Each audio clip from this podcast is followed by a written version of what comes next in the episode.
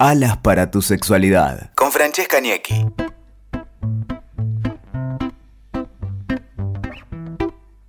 Hola, ¿cómo están? Esto es Alas para tu sexualidad. El tema que vamos a ver hoy tiene que ver con educación sexual. Siempre hablamos más que nada de la parte de placer, pero hoy quiero hablar sobre este tema que es muy importante y que atraviesa muchísimas de las cosas que estuvimos hablando sobre sexualidad en los distintos podcasts. Para hacer un poquito de memoria, vamos, les voy a contar que esta ley, la Ley de Educación Sexual Integral, más conocida como ESI, fue sancionada en 2006 y establece que los niños, niñas y adolescentes tienen derecho a recibir educación sexual. A partir del 2009, el Ministerio de Educación empieza a hacer material sobre el tema. Bueno, esto es la teoría. En la práctica son muy pocos los colegios que utilizan el material ya que no es una materia obligatoria. Son los maestros o algunos especialistas que trabajan en los colegios quienes toman este material y empiezan a trabajarlos en los colegios. Me preocupa muchísimo este tema porque obviamente la falta de educación sexual está muy ligada a muchos de los temas que se vienen tratando y que vienen siendo eh, eh, muy, muy referentes en, toda la materia, que tiene que ver como por ejemplo con los embarazos no deseados, la violencia de género, los abusos que hemos estado hablando en muchos de los podcasts.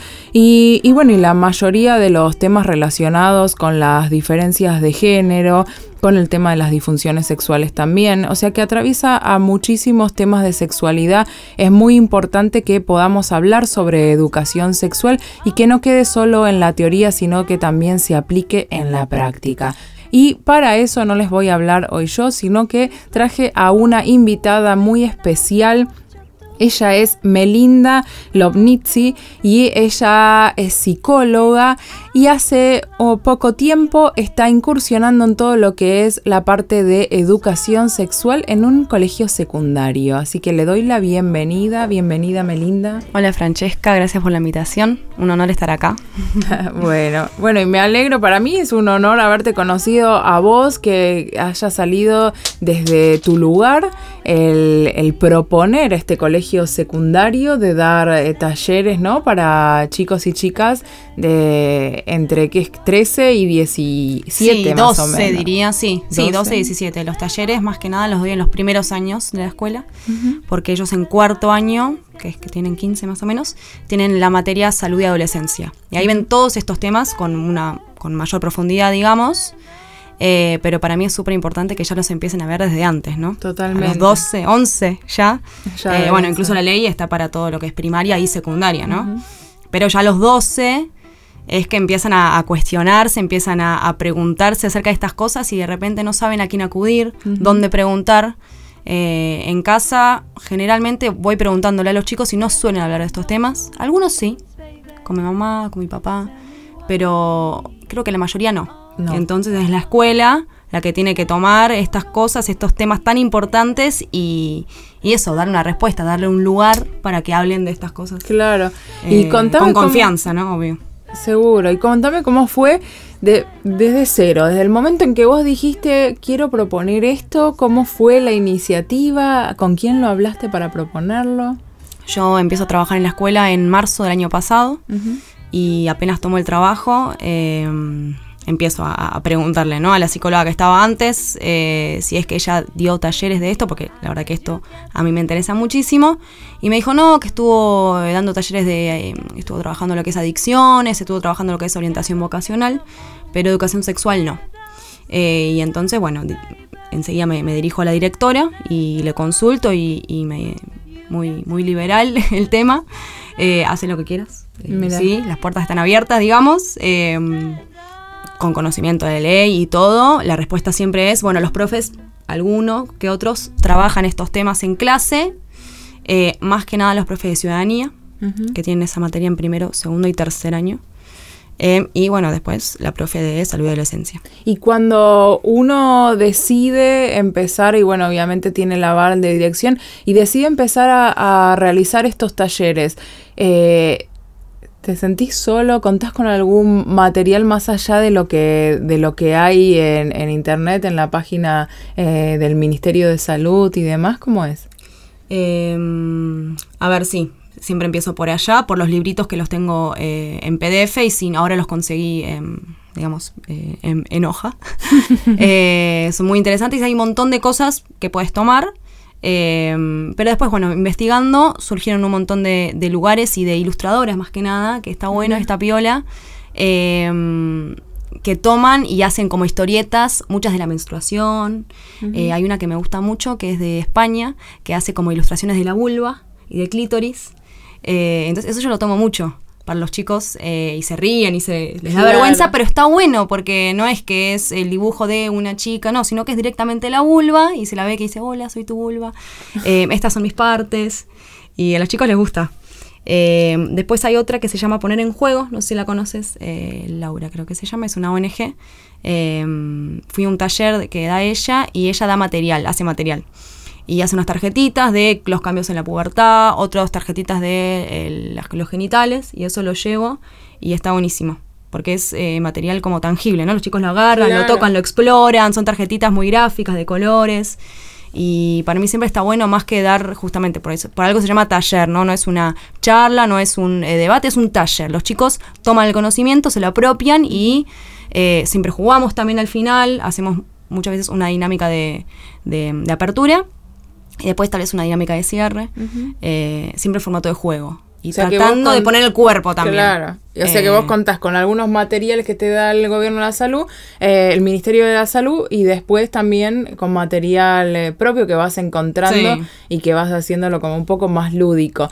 Y mm, te consulto porque lo he escuchado en algunos casos que en algunos colegios fueron padres a decir que no querían que se les dé estos talleres a los chicos. ¿Cómo es? Sí, por suerte la escuela eh, se llama General Güemes, es eh, una escuela privada. Eh, por suerte no, no he recibido quejas, no hemos recibido quejas. Antes de las vacaciones, por primera vez yo llevé el pene de madera, que lo conseguí en una de estas consultorías de, de HIV, creo que fue, el año pasado. Por primera vez lo llevé a la escuela. Hicimos toda una dinámica y un taller con los chicos de segundo año. Eh, y después enseguida arrancar las vacaciones. Así que puede ser que el, lunes a primera hora los tengamos a todos, pero la verdad que no creo. No. Eh, no creo. Por ahora no hemos recibido quejas eh, en la escuela, ni yo, ni la directora, ni nada. Y contame si te sorprendió vos desde el lado, por un lado de la falta de información que tenían los, los chicos y si te pasaba esto de decir, bueno, la verdad que me sorprende la, cantidad de preguntas que tienen y, la falta de información sobre estos temas que reciben, bueno, de la escuela, de los padres, eh, la ausencia y, y, después te voy a preguntar un poco más en la parte de, de si se te sorprendía las preguntas que te hacían más desde el lado del sí conocimiento, de dudas como, como extrañas o qué sé yo que hayas tenido. Sí, está buena la diferencia. Em, porque bueno, estamos hablando de chicos en plena pubertad, ¿no? 12, 11, 12, 13 años yo siempre pienso que es como que se dividen, ¿no? Entre los que saben todo y los que ya están reexperimentados y los otros que son todavía muy aniñados. Entonces yo los tengo los dos ahí. y se nota en cada uno muchísimo. Eh, el que ya sabe, que mira un poquito más y está como más atento, ah, entonces lo que me dice. Y el otro que no tiene ni idea, pero que también le hace preguntas muy... Eh, muy inocentes. Claro. Este, sí, mucho, mucha desinformación del otro sexo. Eso me llama mucho la atención. Mujeres que preguntan del pene cosas que. ¡ah! ¿Y qué? Y la polución nocturna, ¿no? Y esto, y qué, y, los hombres también menstruan, y cómo es, y los hombres preguntando cosas de la vulva y de la vagina y de cómo, y el clítoris, ¿qué? ¿Qué es eso? No. Y es como que. Eso. Eh, obviamente del mismo sexo también, ¿no? Y el propio cuerpo, mucha desinformación. Y mucho también del otro sexo, ¿no? De esto de que eh, lo que le pasa a la mujer tal vez en casa no se habla, ¿no? Varones preguntándome por qué tenemos que saber esto si le pasa a las mujeres. No, las chicas también. No, esto no nos pasa solo a nosotras. ¿Por qué tienen que estar ellos? Hablemoslo solo entre nosotras.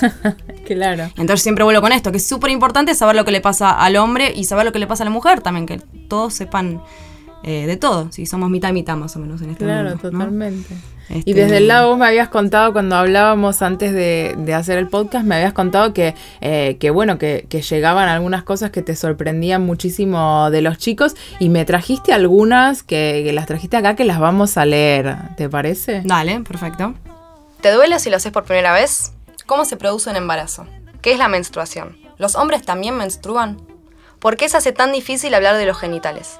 ¿Por qué el pene se para? ¿Es necesaria la masturbación? ¿Por qué se excitan las mujeres? ¿Alguna vez nos podremos sentir bien con nuestro cuerpo? ¿Por qué nos sentimos tan feas con nosotras mismas? ¿Por qué nos sentimos gordas? ¿Por qué tuvimos esa clase? y como te comentaba, otras preguntas que surgen. Estas preguntas que recién leí eh, son preguntas de forma anónima que les pido a los chicos que hagan después del ah, taller. está buenísimo lo de forma anónima. Es de forma anónima. Nosotros tenemos taller un lunes, bueno, tiene el fin de semana, eh, digo, un viernes, el lunes llego a la clase y digo, bueno chicos, cada uno tiene que escribir una pregunta. No, profe, todos tienen que escribir una pregunta, lo que se les ocurra. Las anotan y me, la, y me las llevo. Y muchas de estas preguntas, capaz que algunas que, son como más puntuales, yo después se las mando a la profe de naturales o la de ciudadanía para que las retomen, para que, nada quede ahí como en el aire. Y estas algunas preguntas surgen en, dentro del mismo taller, ¿no? En el mismo momento. O sea, que levantan la mano ahí ya no. Pero, ante todo, profe, ¿qué pasa si una mujer se inyecta semen en la vagina? ¿Se puede quedar embarazada? Mirá. Capaz que le surgió a él, capaz que el resto se ríe, pero bueno, son preguntas que uno va tomando. ¿Qué pasa si un hombre se inyecta semen? Claro, qué, qué eh, imaginación. Que, totalmente. ¿Por qué estaría inyectándose semen? Eh, ¿Qué pasa si traga semen? Muy interesante. Si le hace sexo oral eh, a un hombre, ¿qué pasa? si puede contagiar las enfermedades. Claro. Y como comentarios, ah, bueno, si al hombre también le viene. Y como al hombre también le viene. Después comentarios así como, claro, el qué es el clítoris, nadie sabía, nadie, nadie. Y uno, un botón. No, nos reímos con botón. la Es un botón, dice una de las chicas. estuvo muy lindo. Eh, claro, lo habrán escuchado en algún Claro, pero bueno, no. Un botón. Pregunto, o pregunto la diferencia entre vulva y vagina. Por lo menos sabía que era, que era parecido un botón. Sí, sí, sí, la verdad que bien. Y después, uno muy un comentario muy lindo cuando estábamos hablando de menstruación, uno de los chicos de primer año dice, ay, profe, ahora ya sé lo que le pasa a mi abuela. Cuando le hace como que le doy la panza y se va al baño. Qué bueno, es como que estaba contento. Dice, por fin sabe qué es lo que le pasaba a la abuela. O sea, cuando la encima la abuela, que cuando hablaba de la menstruación. Sí, cuando hablaba de la menstruación. Bueno, sí, sí, no creo que la abuela menstrue, pero. Y, pero son capaz que abuelas muy jóvenes. Pensá que son madres que capaz los tienen los chicos muy jóvenes, entonces la abuela es jovencita, de 50. Para ellos es re grande, o les preguntas, no, tiene Claro, 40 largos, claro. Sí, sí, sí, sí. Ahora cada vez que la vea la abuela haciendo así. Claro, decir, ay, abuela, está, te vino. te vino, con la menstruación. Eh, bueno, buenísimo, buenísimo también que como que se animen a preguntar. Pero a mí lo que, lo que me deja pensando esto es eh, los chicos, obviamente, ellos tienen una suerte bárbara de poder contar con, con, vos que le puedas responder estas preguntas, pero hay muchas preguntas que son como sumamente importantes que nosotros conozcamos y a la edad de ellos también que ya las tendrían que conocer. Y digo, ¿qué pasa con los chicos que no reciben educación sexual? Porque la mayoría no reciben educación sexual. Entonces se quedan con estas preguntas que hay muchos que hasta llegan a la primera, a su primer encuentro sexual con algunas preguntas de estas en referencia ya sea al tema de embarazos no deseados o el tema de enfermedades que obviamente puede... Totalmente, y más de también de conocer su propio cuerpo. Yo a los chicos siempre les digo, es importante conocer su propio cuerpo antes de conocer el del otro. Claro. A las mujeres siempre les digo, qué importante es agarrar un espejo y mirarse, porque después en tu primera relación o en primer encuentro con un otro, el otro es el primero que va a conocer tus partes antes. que vos misma. Totalmente. Este, y sí, es súper importante lo que decís, también de, bueno, muchas veces cuando yo no sé dar respuesta a alguna de las preguntas, ¿qué pasa? Yo siempre les digo, eh, no soy sabelo todo, soy psicóloga y un par de cosas las sé, otras no. Siempre trato de decirles a los profes que retomen estos temas en clase, siempre. Tanto de ciudadanía, en naturales, sociales, historia, cuando como sea un poquito y que tomen estos temas y los y les puedan dar respuesta o un lugar para hablar de estas cosas que es súper importante. Bueno, si no nos pasa como nosotras que en la escuela no tuvimos nada. No, justo mm. estábamos hablando antes de, hacer el podcast, le contamos lo, lo, que estábamos charlando antes, eh, que tiene que ver con eso, con, yo creo que tenemos distintas edades, ¿no? Yo tengo, 35. Yo tengo 29. 29, bueno, eh, ¿qué aprendimos? Yo salí de la primer, eh, de mi clase, mi única clase que tuve en el secundario sobre educación sexual, eh, yo salí diciéndole a mis amigas, así, tal cual, preferible no hacer nada O sea, porque me acuerdo que habíamos visto eh, todas las, eh, o sea, el tema de enfermedades, el tema de embarazos no deseados, o sea, toda la parte mala, que nos podía pasar y en ningún momento veíamos la parte del placer, que ahora quiero que me cuente un poco tu experiencia en educación sexual en la secundaria y un poco cómo ven el tema del placer. Eh, a mí me pasó eso y me acuerdo que nos separaban aparte, ¿no? Como decís vos, sino que estaban las chicas por un lado, los chicos por el, otro, por el otro. Y después le preguntabas a los chicos y a ellos un poco sí les habían hablado de eyaculación, de erecciones, un poco más de lo que les iba a pasar. Eh, pero a nosotras nada, o sea, era como tipo, va a ser horrible, o sea, de placer, nada. Sí, sí, incluso te trauman, ¿no? Te quedas, te quedas. Un, poquito, claro. No, y a mí sí, de la. Eh, eh, vino Johnson y Johnson y una charla de menstruación y de las toallitas y qué sé yo. Nada más, nada más. Y después, bueno, en los últimos años en biología.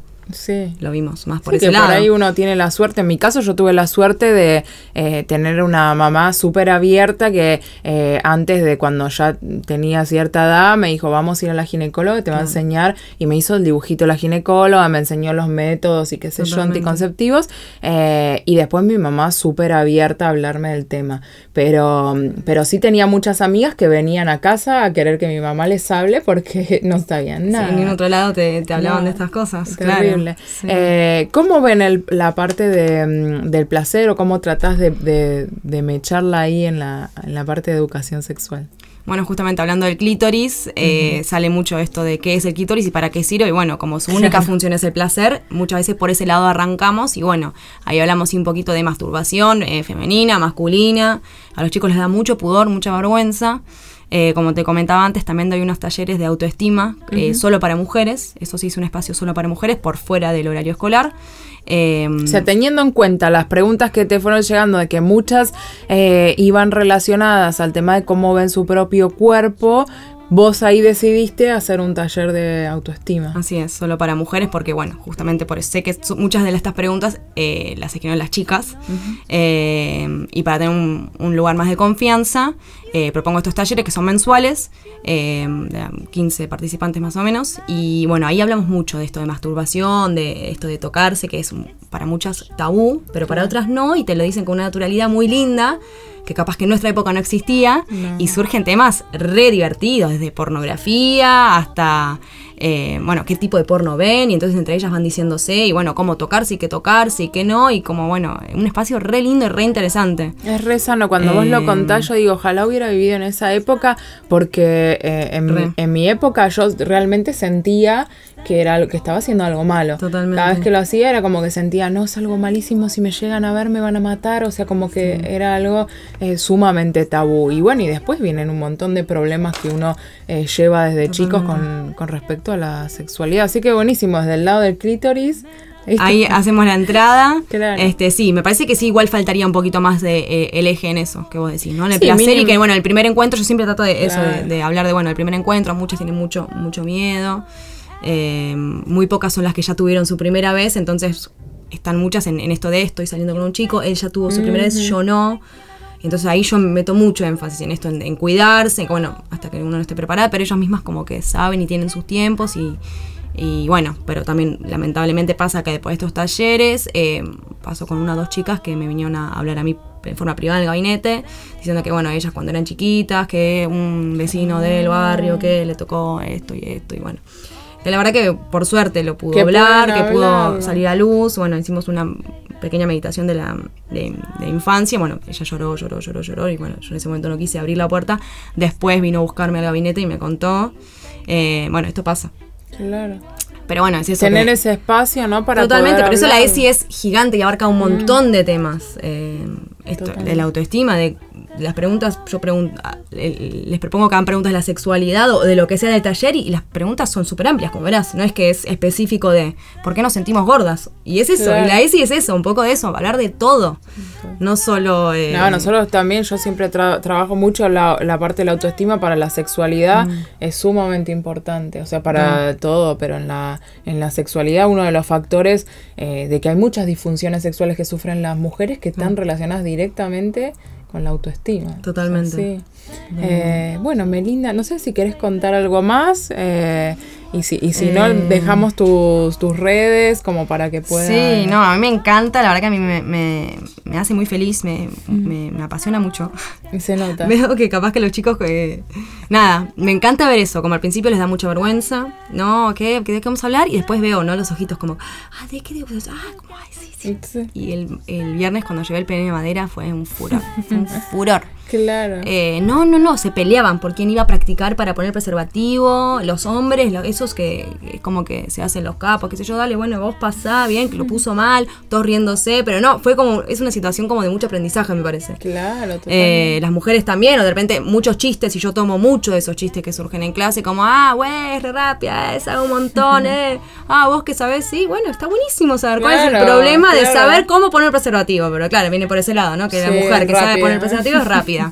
Eh, y eso, tomarlo por ese lado, está buenísimo. Seguro. Este, y poderles darle un, darle un espacio a un lugar, a, bueno, son 35 chicos, eh, de repente es un, justo, segundo B, es un aula muy, muy conflictiva, los profes se quejan mucho de los chicos porque, bueno, hablan todo el tiempo, están con las hormonas. Claro. Y de repente los tenés a todos escuchando, Claro. con el pene ahí, uno poniendo el preservativo y todos mirando y, y acercándose y a ver cómo se... No, no, es muy lindo, es re... Qué importante, ¿no? Súper poder, importante. poder hacerlo. Y además también creo que, mm, que abre un poco la puerta que uno después pueda ir a la casa con algunas dudas que tenga. Por que es la idea también, sí. ¿no? Pero no sé cuánto pasa eso. Esperemos A veces que siento pase. que es como que eso, como que con los padres no, no pueden hablar de estas cosas. eh, voy preguntando y algunos te dicen que sí, otros que dicen que no, que ni le conté a mi mamá que estoy de novia porque no puede, porque no me deja. Muchos padres que, bueno, Sí, el tema ese, ¿no? Que muchas veces desde la prohibición de no dejar tener novio, no dejar, eh, bueno, obviamente prohibirte, ni se te ocurra tener relaciones porque puedes quedar embarazado, lo que fuera, eh, hace que muchas veces eh, la persona lo termine al chico, los termine haciendo igual y sin conocimiento de un montón de cuestiones. Así que bueno, es buenísimo. eh, te agradezco que hayas venido. gracias a vos, me parece que está bueno que se haga viral esto y que todas las escuelas tengan Claro, tallercitos. Y no, yo digo, con lo que puedo haga un taller cada, no sé, cada cinco meses, un taller por, por curso. Claro. Pero es necesario esto, no sé, constantemente, ¿no? Seguro. Cada dos meses una un materia tallercito. Y una. debería ser. Totalmente. Debería ser una materia obligatoria Sí. y yo creo que, que los ejes más importantes son desde el lado de, de una educación, obviamente responsable, que sepan de los cuidados por las enfermedades, que sepan de los cuidados para no, no tener embarazos no deseados y que además también lo vean todo eso, que lo vivan como algo placentero, que la sexualidad también es placentero, es un placer responsable, Que no sea podríamos tabú. decir, que no sea algo tabú, eh, así que sí, esperemos que en algún momento haya una materia obligatoria Totalmente. y agradecemos los talleres que de, de la gente como vos que Sí, que bueno, es eso, de mérito propio. Ad honorem, esto que hago autoestima es Sí. ad honorem, voy, dono una hora porque la verdad que encima me pagan mal en la escuela, todo mal, pero a mí me encanta, me apasiona. Y nada, me encantaría, por ejemplo, llevar estos talleres a escuelas rurales, poner escuelas de interior. Claro, Eso sería hermoso. sí. Eh, así que nada, te agradezco tu tiempo. Bueno, muchas gracias. Bueno, y esto fue otro podcast de Alas para tu sexualidad. Recuerden que pueden seguirme en arroba alas para tu sexualidad en el Instagram. Y Melinda, ¿tenés un Instagram donde te puedan seguir? Sí, eh, mi Instagram es Meli y Lom. Eh, Bueno. Después lo ponemos abajo. ¿sí? Después lo ponemos a- ahí cuando, como, cuando publicamos el podcast. Muchas gracias. Esto fue todo por Gracias. hoy. Up.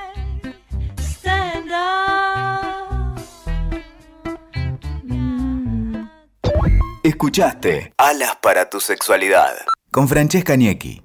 WeToker. Sumamos las partes.